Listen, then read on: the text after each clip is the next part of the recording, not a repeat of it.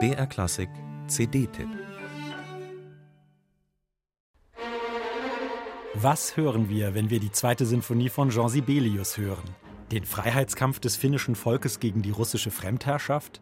Die Geschichte des Frauenhelden Don Juan? Oder doch die persönlichen Probleme von zwei seiner Schwägerinnen? So absurd es klingen mag, für alle drei Deutungen gibt es gute Argumente. Sibelius verwendete für seine zweite Sinfonie Skizzen einer geplanten symphonischen Dichtung über Don Juan. Gleichzeitig ließ er seine Frau wissen, dass er in dieser Musik die Erkrankung und Genesung seiner einen Schwägerin und den Selbstmord einer anderen verarbeitet habe. Der Dirigent der Uraufführung brachte die Deutung auf, dass das Stück den Freiheitskampf der Finnen gegen den russischen Zaren ausmalt. Mit dieser Story wurde das Werk populär.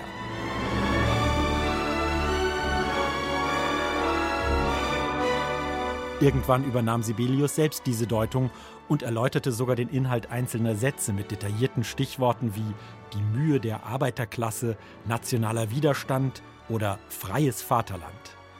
Was nichts daran ändert, dass alle diese Erklärungen inoffiziell waren. Der Titel war und blieb ganz abstrakt Sinfonie Nummer 2. Kann man die widersprüchlichen Deutungen also getrost vergessen und die Musik einfach als pures Klangereignis genießen?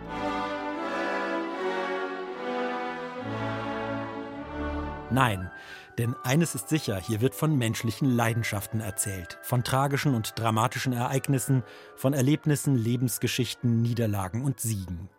Welche es sind, kann sich jede Hörerin und jeder Interpret selbst aussuchen. Nur eines ist tödlich für diese Musik Gleichgültigkeit.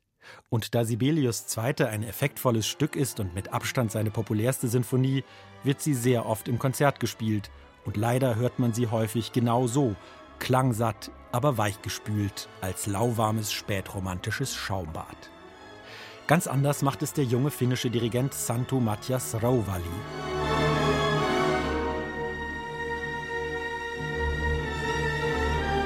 Der 34-Jährige ist seit 2017 Chef der Göteborger Symphoniker und die technische Präzision und klangliche Schönheit dieses Orchesters sind absolut verblüffend. Die Göteborger hatten ja schon immer einen guten Ruf, aber was man hier hört, ist wirklich Weltklasse. Die Instrumentengruppen können je nach Kontext zum wunderbar satten Tutti verschmelzen oder in unverwechselbaren Farben hervortreten. Vor allem die Blechbläser klingen nicht nur satt, sondern aufregend dunkel und charaktervoll. Viel wichtiger noch, Rovalli ist ein impulsiver Musikant. Einer, der mit Tempofreiheiten zaubert, der was riskiert und Emotionen weckt der auch Brüche offenlegt und die Schmerzen spüren lässt, von denen diese Musik spricht. Ja, hier werden nicht nur angenehme Klänge produziert und hübsche Themen aneinandergereiht, stattdessen werden Geschichten erzählt, die manchmal verstören, die überraschen, die aber noch in den eigenwilligsten Momenten auf rätselhafte Weise stimmig und folgerichtig erscheinen, einfach weil sie mitreißen.